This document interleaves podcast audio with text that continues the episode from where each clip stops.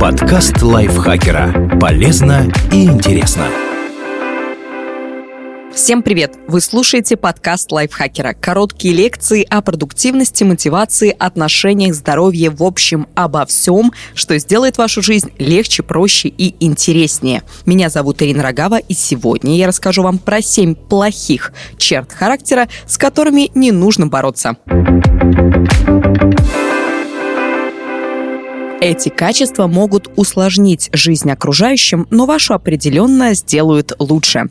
Упрямство. Слова «вот ты упрямый» сложно принять за комплимент. Обычно их произносит человек, который выбился из сил, безуспешно пытаясь вас переубедить. Кажется, что вы должны немедленно устыдиться, но делать этого не нужно. Упрямство бывает разным. Если вы из вредности говорите «нет» в ситуации, когда выгоднее и правильнее сказать «да», то действительно стоит призадуматься. Следует разобраться, почему вам важнее пойти против говорящего, чем поступить рационально. Но гораздо чаще упрямство не вредит вам, а помогает. Вспомните, когда в детстве вас пытались накормить манной кашей, а вы не открывали рот, плакали, выплевывали ее. Так, вы показывали, что не хотите есть кашу. Во взрослом возрасте вас пытаются накормить вещами похуже, несправедливостью, лишними обязанностями и так далее. Логично, что вашему оппоненту больше понравилось бы, если бы вы молча жевали. Но вы выросли и можете дать отпор, так что упрямство лишь помогает вам отстаивать свои границы.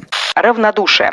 Неравнодушие стало трендом. Это хорошо. Люди активно защищают свои взгляды, поддерживают оскорбленных, высказываются против виновных, жертвуют деньги на благотворительность и все равно получают упреки. Вот ты говоришь, что выступаешь за права политзаключенных, а объявление о бездомном животном не хочешь публиковать, говорит нам общество и записывает в ряды черствых и бессердечных. На самом деле, если все-все-все принимать близко к сердцу, можно сойти с ума. В мире слишком много несправедливости, боли, страданий, Просто откройте любую ленту новостей. Если каждое сообщение пропускать через себя, от вас мало что останется. Способность оставаться равнодушным и здоровый цинизм помогают защищаться от окружающей действительности. Быть активистом хорошо и правильно, но только когда у вас есть на это силы. Эмоциональность. В российской ментальности есть своеобразный культ каменного лица. Было бы понятно, если бы обсуждались только эмоции, которые считаются негативными – злость, обида, страх. Но и радость демонстрировать не принято. Это заложено даже в пословицах и поговорках. Много смеялся – много плакать будешь. Смех без причины – признак дурачины. С детства эмоциональных людей одергивают, особенно мальчиков. Но очевидно, что эмоции у человека есть не просто так. Более того, они не делятся на хорошие и плохие. Это всего лишь отклик на внешние события и внутренние озарения. Разумеется, хорошо понимать свои реакции и управлять ими, например, сдерживать злость, если общаешься с клиентом. Но разбираться в чувствах очень трудно, если вы никогда не даете себе права быть эмоциональным. Более того, если эмоции слишком долго подавлять, они все равно найдут выход, только многократно усилившись, или начнут разрушать вас изнутри. Так что разрешите себе плакать над жалостливым фильмом, смеяться над роликами на ютубе и злиться на человека, который проехал по луже и окатил вас водой с ног до головы. Конфликтность. Хорошо быть спокойным, неконфликтным и всем нравится. Например, человек занял ваше место в кинотеатре. Разве вам сложно пересесть? Кассир не додал сдачу, но это какие-то копейки. Коллега ушел в отпуск и перевесил на вас дела с дедлайном на прошлой неделе. Зато отношения не испортите. В общем, всем вокруг хорошо, когда вы спокойный и неконфликтный. Зато когда готовы открыто вступить в конфронтацию, вы сидите на том месте, которое выбрали, не делаете за других их работу и довольно неплохо себя чувствуете. Нескромность. С детства нас учат не высовываться. Считается, что в школе никто не любит выскочек. Так что если выучил урок или обладаешь каким-то талантом, не показывай это, пока тебя не вынудят. Вызовут к доске или попросят спеть. А потом мы переносим все это во взрослую жизнь и молчаливо ждем, что босс заметит нашу хорошую работу и повысит зарплату. А если нас кто-то хвалит, мгновенно обесцениваем комплимент. «О, ты так классно рисуешь!» «Да, да ладно, это просто мазня!» Никто больше не вызовет вас по журналу, чтобы узнать, что вы выучили урок лучше всех. У каждого есть таланты и сильные стороны. Знать их и не бояться говорить о них – важное умение, которое сделает вашу жизнь лучше. Лень.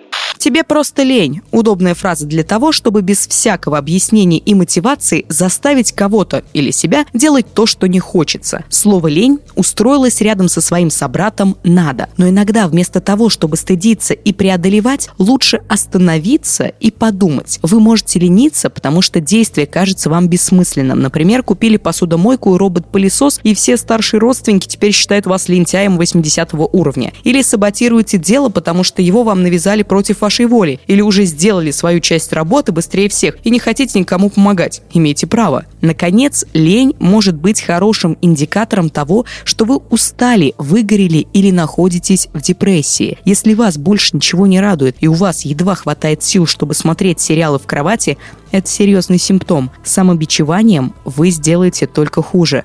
Так что с ленью не нужно бороться. Отдыхать надо уметь, но к ней лучше прислушаться дотошность. Людей, которые во всем хотят дойти до самой сути, разобраться в деталях, докопаться до мелочей, часто обвиняют в занудстве. Но дотошность полезна и для вас лично, и для общества. Скажем, вы можете просто взять ипотеку, а можете предварительно подумать над стратегией ее погашения и разработать несколько планов в зависимости от того, как изменится ваше финансовое состояние. В общем, подстелить соломку и не волноваться. Или можете дать крупную сумму в долг только под расписку, близку, даже другу. Вроде формальность, зато возвращать свои деньги будет проще. А еще дотошные люди – санитары интеллектуального леса. Часто бывает, кто-то в компании несет откровенную ересь, ссылаясь на какие-то исследования. Велик риск, что эти данные будут распространяться дальше. А вы слышали? Земля плоская. Да, ученые доказали. Спасти ситуацию может только тот самый дотошный человек. Именно он не примет слова на веру, нагуглит информацию, перепроверит ее по авторитетным источникам, а потом еще и сообщит страшную правду всем присутствующим. Если дотошность – черта вашего характера,